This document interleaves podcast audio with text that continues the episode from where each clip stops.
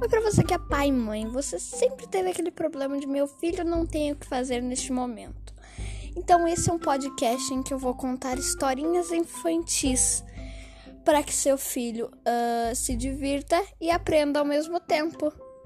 Vai estar saindo um áudio de uma história toda semana às quintas-feiras às seis e meia.